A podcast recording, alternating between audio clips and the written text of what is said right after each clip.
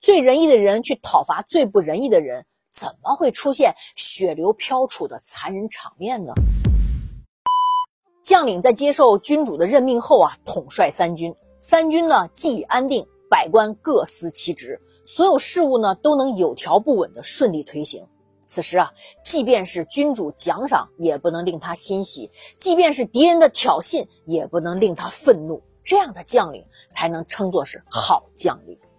行动之前啊，必定先深思熟虑而慎之有慎，就像对待开始一样谨慎的对待结束，真正做到始终如一。这样啊，就可以做到大吉。无论是哪种事业，最终啊能够成功，必定是因为恭敬；最终遭遇失败的。必定是因为怠慢，因此啊，恭敬超过怠慢的就会吉利，怠慢超过恭敬的就会灭亡，谋划超过欲望的就会顺利，欲望呢超过谋划的就有凶险。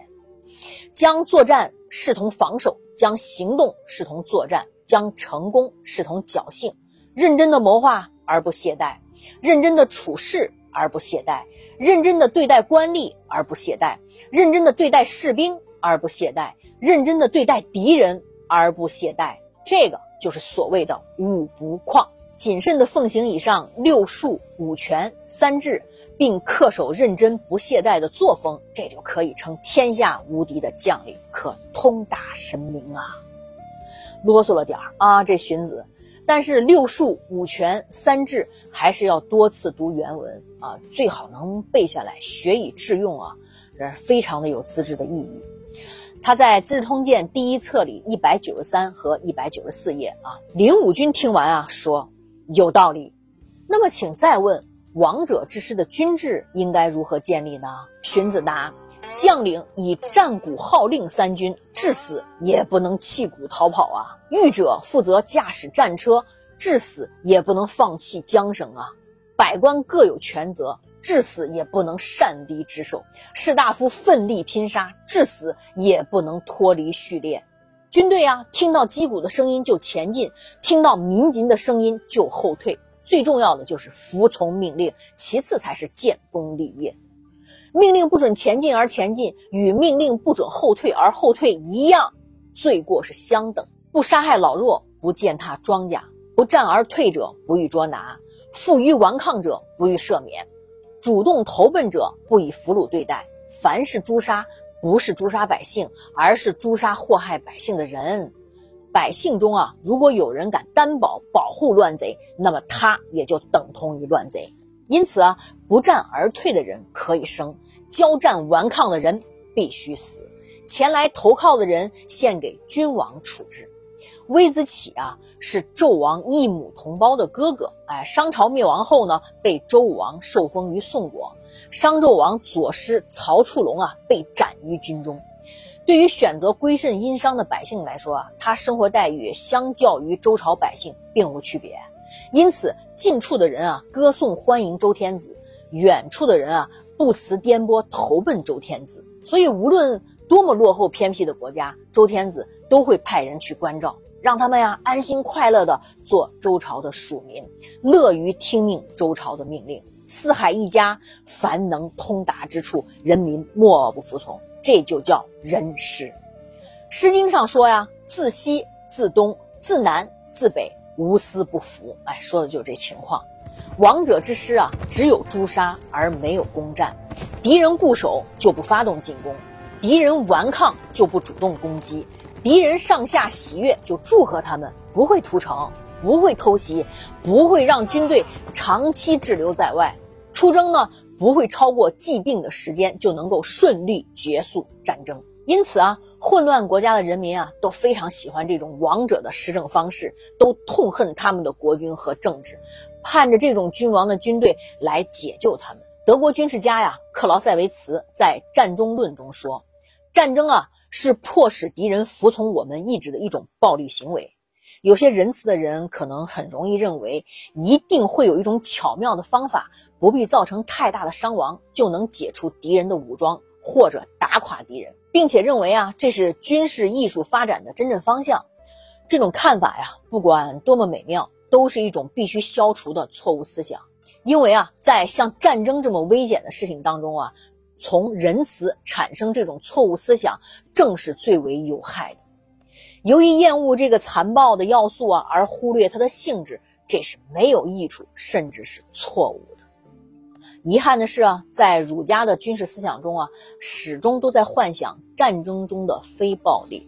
所以当年孟子啊，他在读到《尚书武成》的时候，里边记载啊，武王伐纣的战争场面是血流飘杵啊，就武断的说呀，《尚书》这段记载不可信，骗人的。因为在孟子看来啊，周武王是天下最仁义的人，商纣王是天下最不仁义的人，最仁义的人去讨伐最不仁义的人。怎么会出现血流飘杵的残忍场面呢？想象啊，应该是商朝的军队望风投降，周武王兵不血刃就拿下朝歌才对嘛。同样，荀子也幻想着，只要是王者之师啊，就能够做到有诛而无战，因为敌军啊都会主动放弃抵抗，而盼望仁义之师的到来。儒家呢，在春秋战国之际啊，这种比较过于脱离现实面的幻想啊。注定是无法获得成功的根本原因。可是林武君呢说，说得好。陈敖呢就问荀子说，陈敖是荀子的学生啊，说先生谈论用兵之道，总是以仁义为根本。可是仁者爱人，义者循礼，那又怎么用兵呢？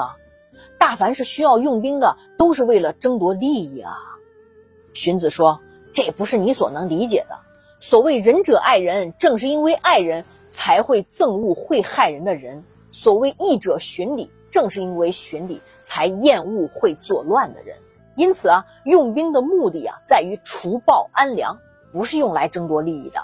这是理念和价值观的差距。战国乱世，君臣心中啊，只有利益争夺，没有王道理想，结局就已经注定了。之前啊，春申君啊，听小人谗言，劝辞荀子以后，其实心里十分的后悔。他又派使者去请荀子回来赴任兰陵令。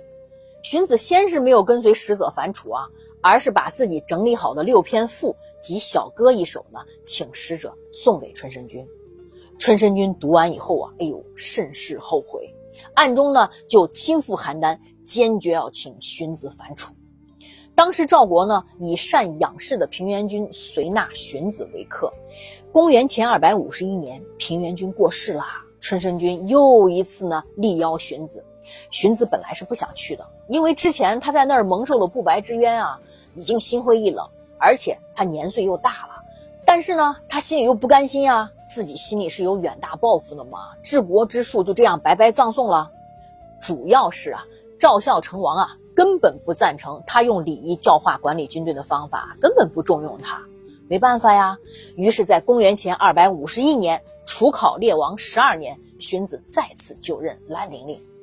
这一次啊，荀子再都没离开这里了，最后呢，也葬在了兰陵。再次上任以后啊，荀子的理想基础得以实现，他的哲学思想、治国之术啊，得到了充分的施展。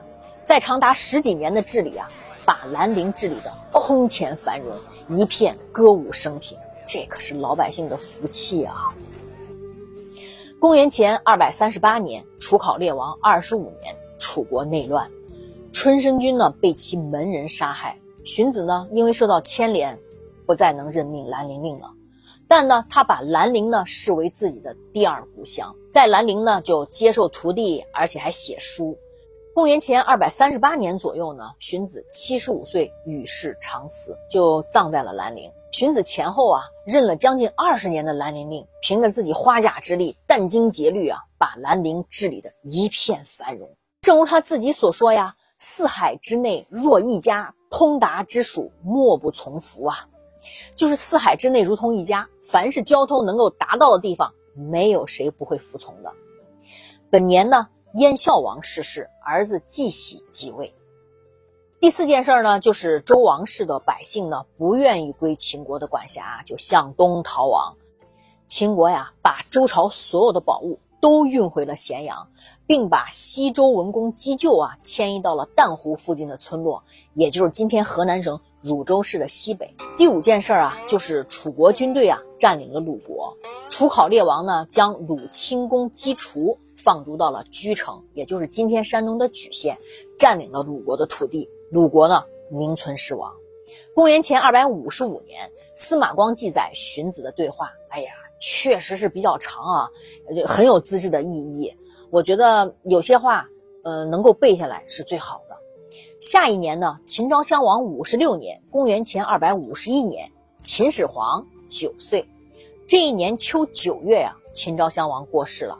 但六国非但没有趁机联合抗秦，反而呢响起了一片哀嚎悲痛之声，甚至啊各国都来给秦国扶丧凭吊。哎，这是为什么呢？今天呢我们就到这里吧，评论区我们接着唠嗑。晚安，晚安。